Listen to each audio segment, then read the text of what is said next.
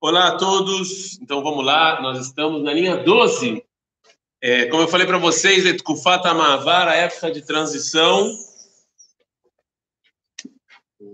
A época de transição.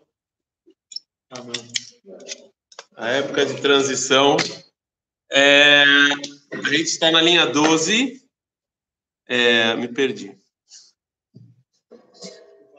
É época da linha 12, e a gente falou ontem que o mundo, a natureza e a história, eles, eles sofrem um processo de instintivo para reconhecimento. E esse, e quando... Tu cheirou? Chegou com o nariz vermelho. E quando, e quando isso acontece, quando o cérebro, o intelecto começa a acordar, talvez para alguns vai demorar um tempinho ainda, imediatamente vem uma, um contra. Imediatamente vem um contra é, da situação natural anterior. Ok? בכל זמן שאדם, וכל החיים נתונים במאדם הטבעי, פועל עליהם האינסטינקט של שמירת הקיום והמשכת ההוויה. Enquanto a pessoa ela está na maneira natural dela, então o instinto ele guarda a existência e a continuidade. Para isso serve o instinto, para guardar o que já existe. Né?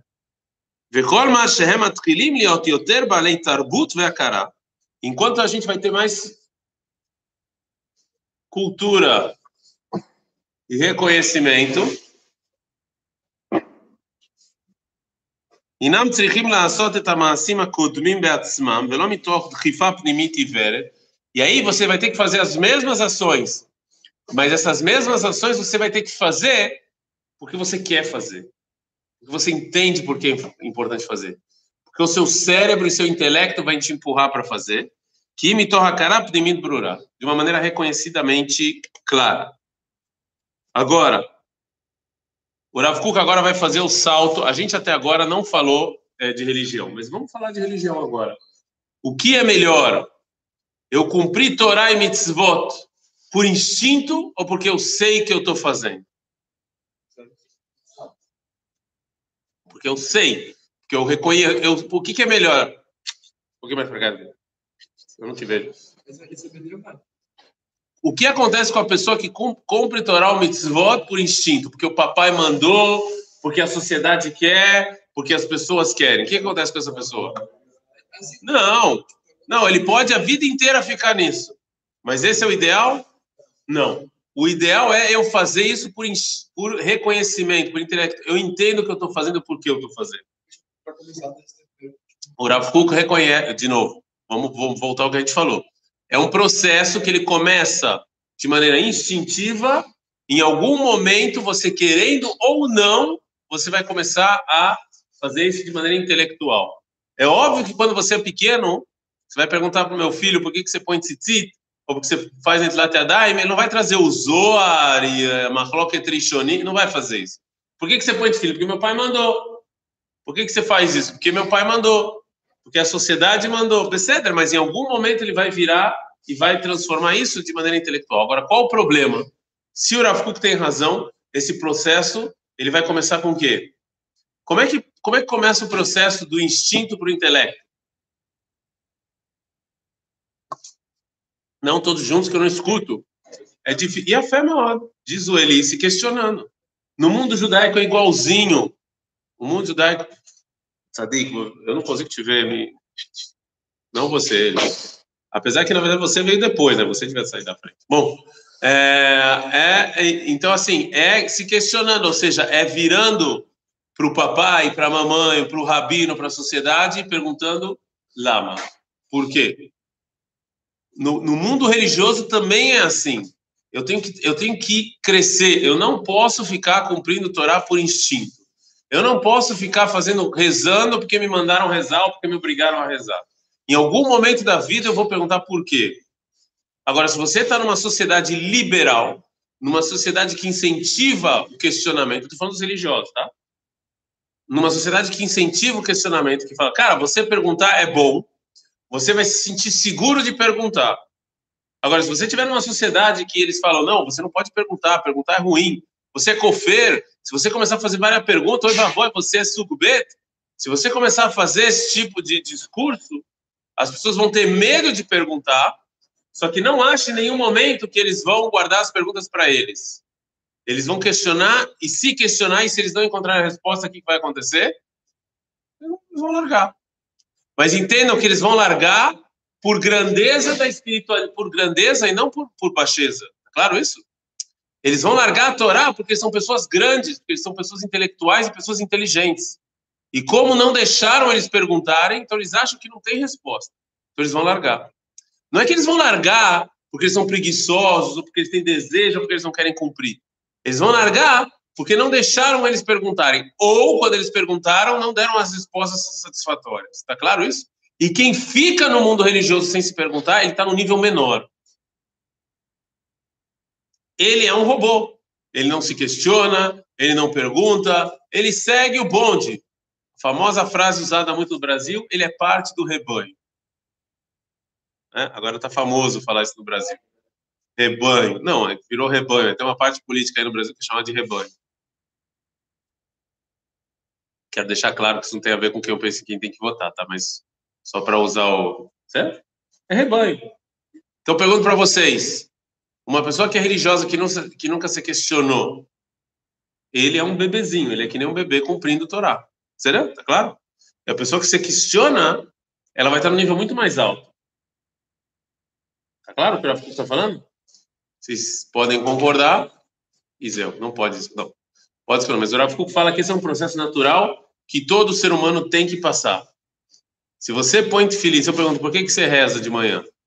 Uma pessoa me, uma pessoa me ligou, da, acho que foi da Argentina, perguntou se na Estivata Kotel obrigavam ele a ir na reza. Cara, a gente sugere, a gente pede e tal. Não, porque tem muitas estivotas que obrigam você para reza.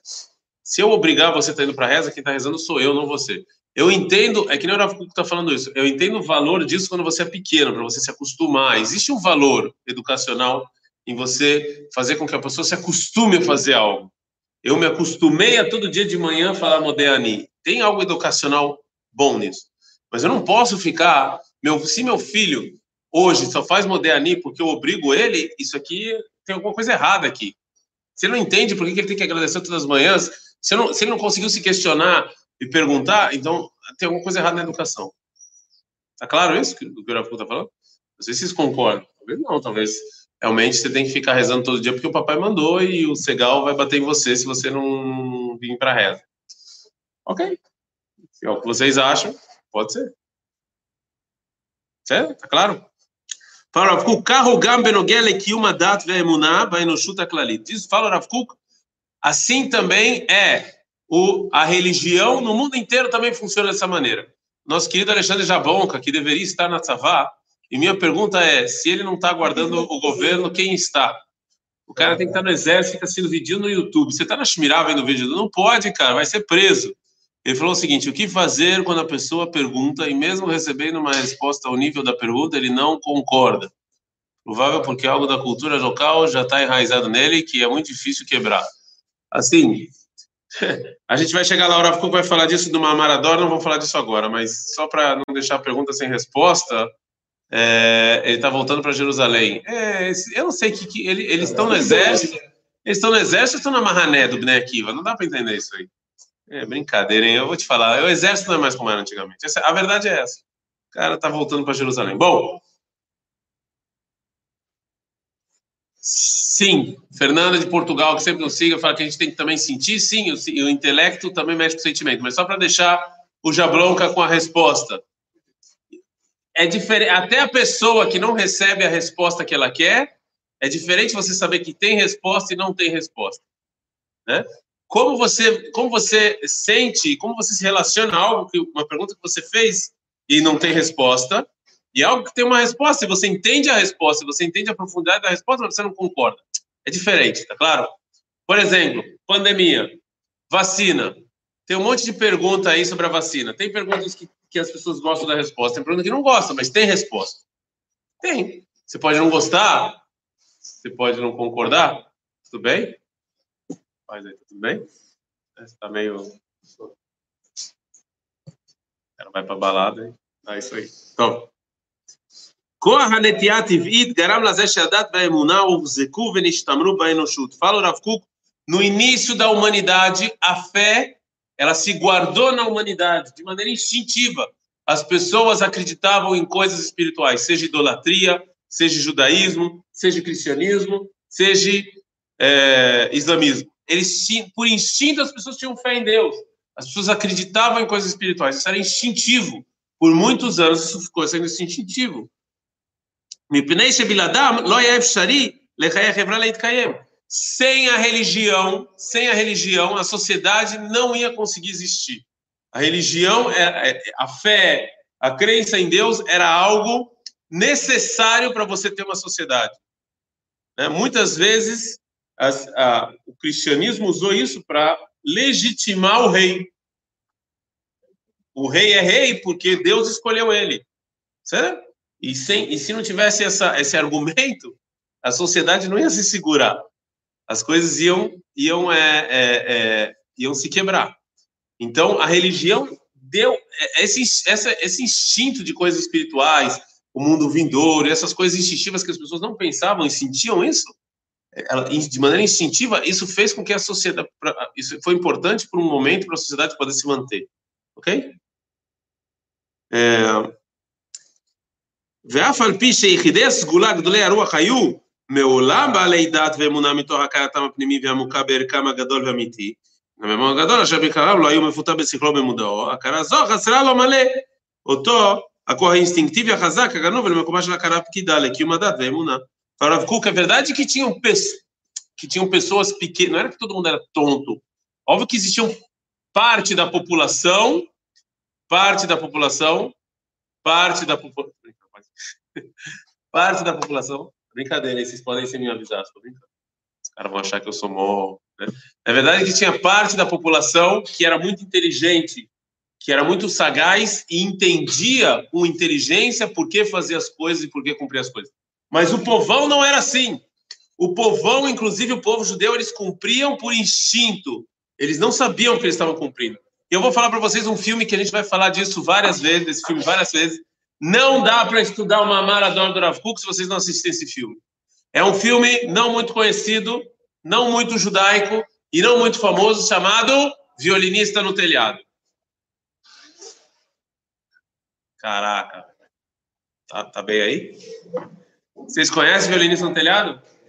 Quem nunca assistiu Violinista... Eu sei que hoje em dia para vocês é um saco, que é filme de velho e não tem nem morte, nem é, sexo e nem... É, então, é, não tem nada disso.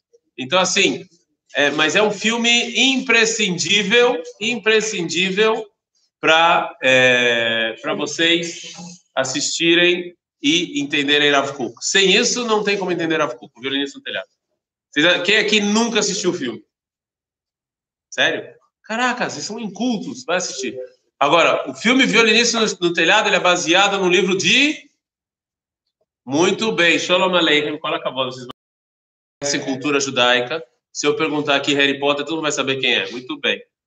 É um, baseado no livro de Shalom Aleichem, que ele era um sofer da Tkufat Idishista, Idishista, ou seja, que, quem, que também tem o, o Peretz e o Dlamet Peretz, sim?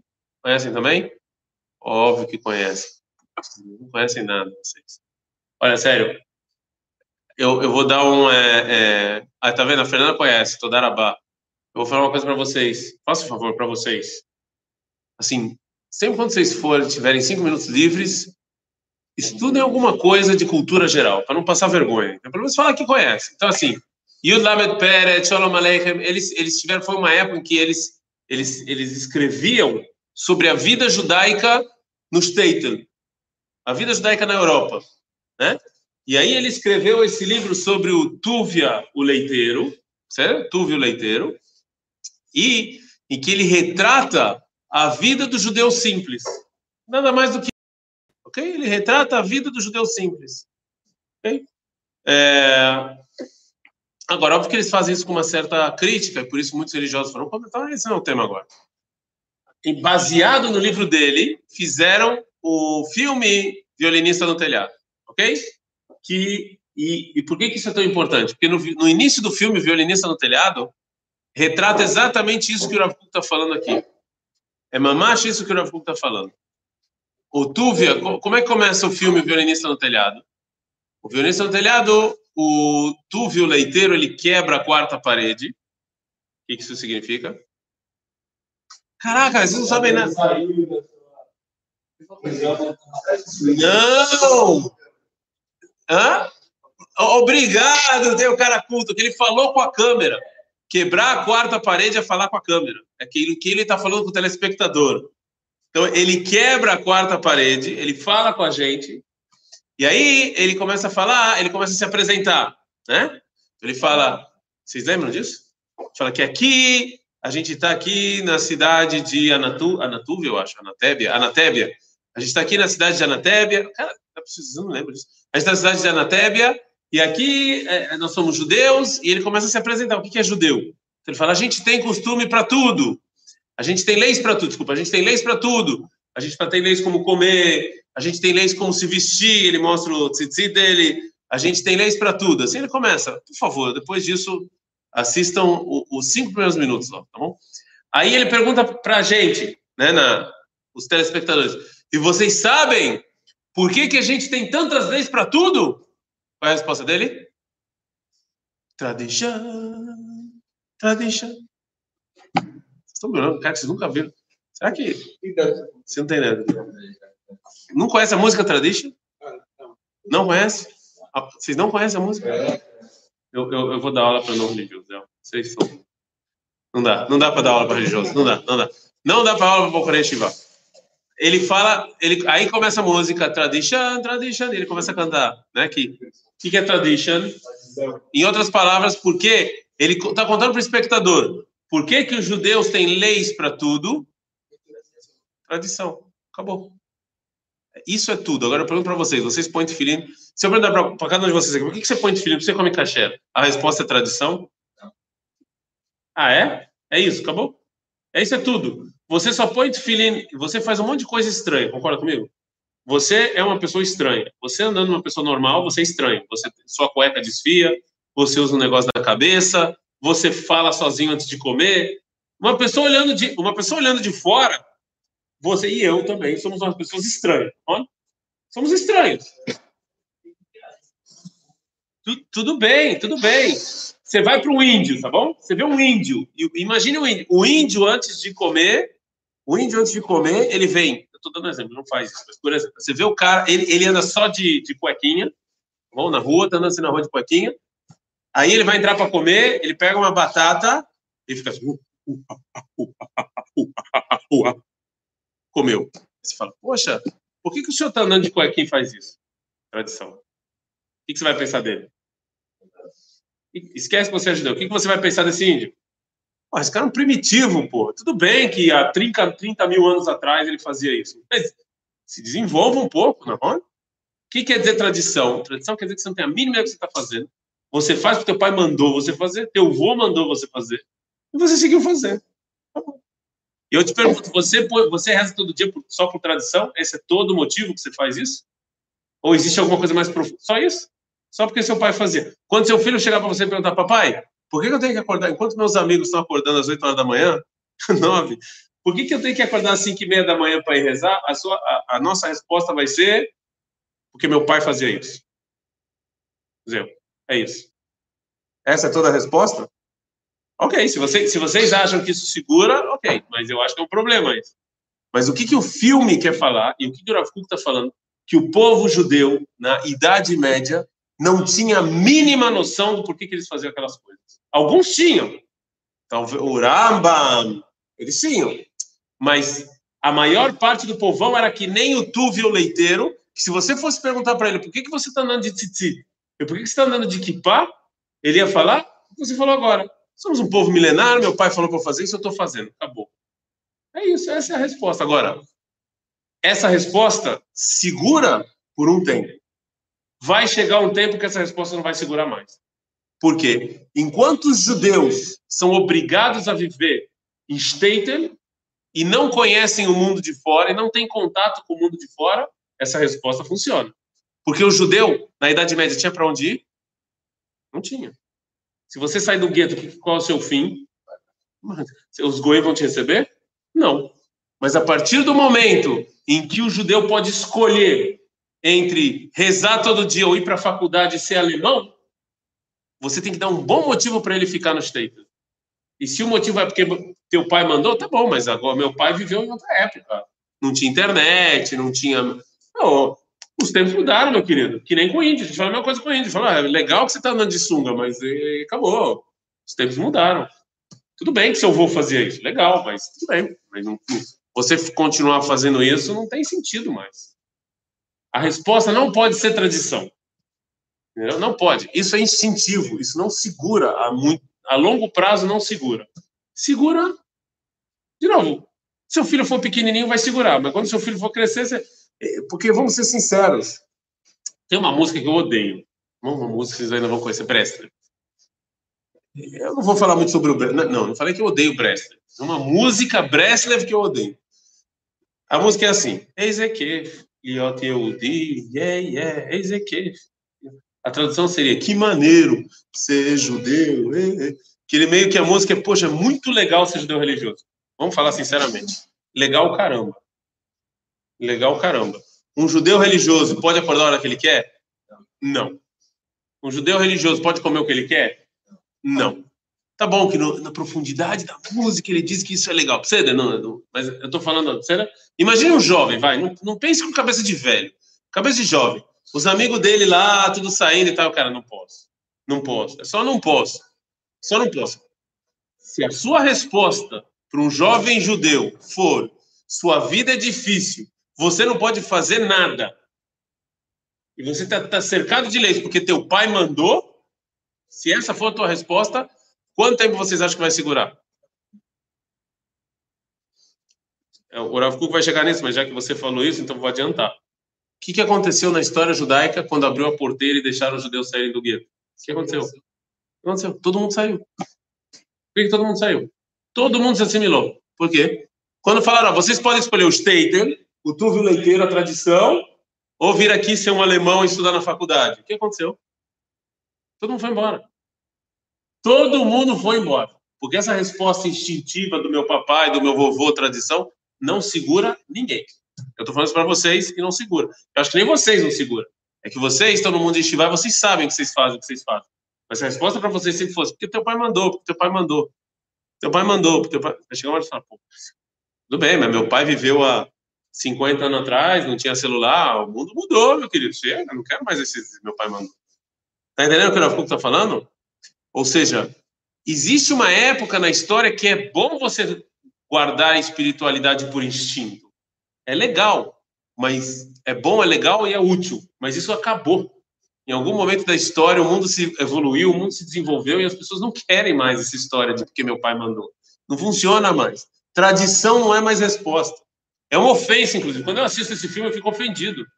Porque as pessoas não religiosas do Brasil acham que isso aí é o religioso, que é tudo tradição. É, não tem que fazer. Que é tudo tradição. Entendeu? Quando você faz aliar, você tem direito a duas coisas: buzinar e gritar.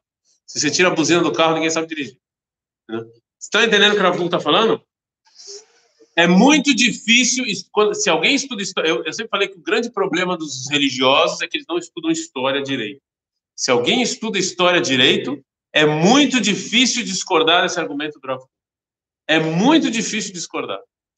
Que o mundo era religioso por instinto e hoje em dia o mundo está se desenvolvendo e sendo religioso porque você sabe.